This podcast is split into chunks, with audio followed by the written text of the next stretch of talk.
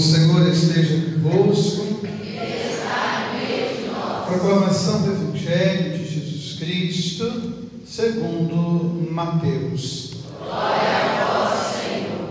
Naquele tempo, disse Jesus a seus apóstolos: Não tenhais medo dos homens, pois nada há de encoberto que não seja revelado, e nada há de escondido que não seja conhecido. O que vos digo na escuridão, dizei-o à luz do dia. O que escutais ao pé do ouvido, proclamai-o sobre os telhados. Não tenhais medo daqueles que matam o corpo, mas não podem matar a alma. Pelo contrário, temei aquele que pode destruir a alma e o corpo no inferno. Não se vendem dois pardais por algumas moedas? No entanto, nenhum deles cai no chão sem o consentimento do vosso Pai. Quanto a vós, até os cabelos da vossa cabeça estão todos contados. Não tenhais medo. Vós valeis mais do que muitos pardais. Portanto, todo aquele que se declarar a meu favor diante dos homens, também eu me declararei em favor dele diante do meu Pai que está nos céus. Aquele, porém, que me negar diante dos homens, também eu o negarei diante do meu Pai que está nos céus. Palavra da salvação. Glória a. Que a palavra do Santo Evangelho nos conduza à vida eterna. Minha irmã e meu irmão, eu me lembro no tempo da Covid, todos nós experimentamos com muita angústia e muita dor, uma palestra de um rabino que foi interrogado sobre o que fazer depois da pandemia, como retomar a vida depois da pandemia. E ele então contava a história de Moisés. E ele dizia que Deus chamou Moisés para um projeto quando Moisés tinha 80 anos. Então Moisés tinha 80 anos quando Deus deu a Moisés um propósito. Então hoje eu queria perguntar ao seu coração qual é o propósito da sua vida e como você tem se empenhado por esse propósito. Quando nós olhamos o profeta Jeremias, ele tinha um propósito. Qual era o propósito? O propósito dele era anunciar o Senhor, denunciar a corrupção do povo, que levou o povo ao exílio, e convidar o povo à conversão. Mas isso, esse propósito, gerava para ele inúmeros contratempos, inúmeras adversidades. Até os próprios amigos, às vezes, tramavam contra ele. Mas ele tinha clareza de um propósito em seu coração. Então, hoje, quando nós nos colocamos diante da palavra de Deus, é uma pergunta: qual é o propósito do nosso coração? E diante desse propósito, nos perguntar: quem nos inspira? Quando o apóstolo Paulo escreve a sua carta aos Romanos, ele vai colocar dois parâmetros para nós. Um parâmetro é Adão. Ele vai dizer, ele é o modelo daquele que viria depois. Mas nós temos dois, então, parâmetros para nós. Um é Adão. Adão é o pecado. Adão é aquele que não dá conta de manter o seu propósito. Adão é aquele que come o fruto antes de que o fruto amadureça.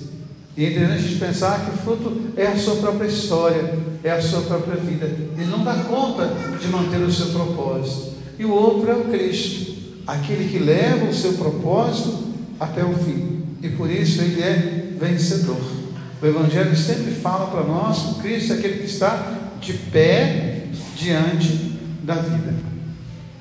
Hoje pela manhã eu encontrei com uma pessoa muito querida, Camila, fui fazer um batizado, encontrei com ela e seu esposo Gustavo, e ela falava, padre, todos os dias pela manhã, meu primeiro propósito é ouvir, Deus ama você, Deus ama em você, e a partir da palavra de Deus, firmar o meu propósito de vida. Então a gente pensar qual é o nosso propósito e qual é o nosso parâmetro. Para quem nós olhamos quando nós nos empenhamos no propósito. Estava olhando as redes sociais de um sobrinho, Stephenson, e ele colocou lá, ele tem uma grande paixão pelo Lionel Messi. E é interessante como que ele acompanha tudo que o Leonel Messi fala e faz, ele acompanha. Porque ele tem o Leonel Messi como um parâmetro. Porque ele é apaixonado por futebol, ele gosta de futebol, então ele tem um parâmetro.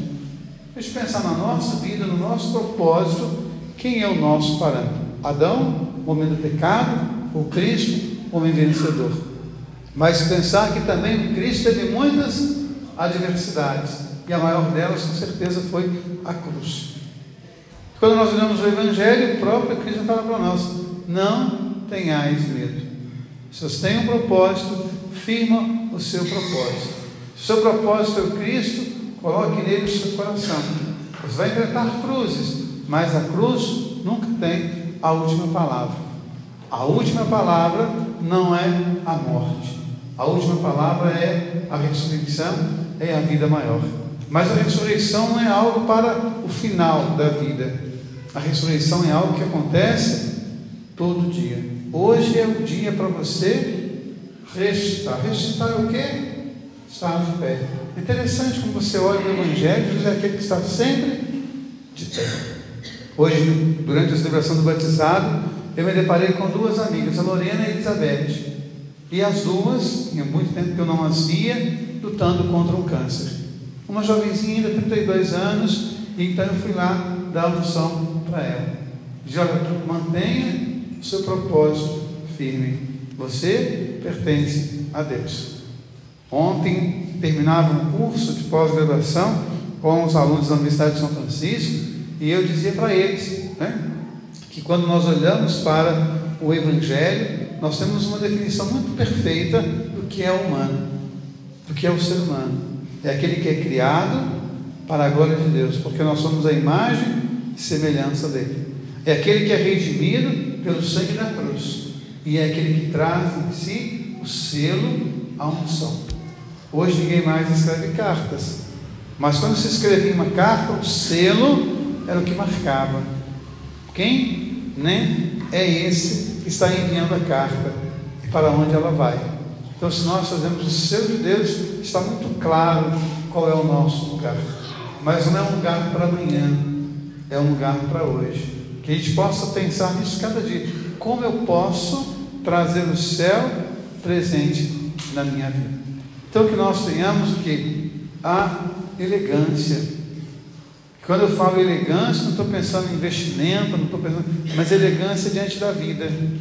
Que a gente possa tratar as pessoas com dignidade, com respeito, com reverência, com amor.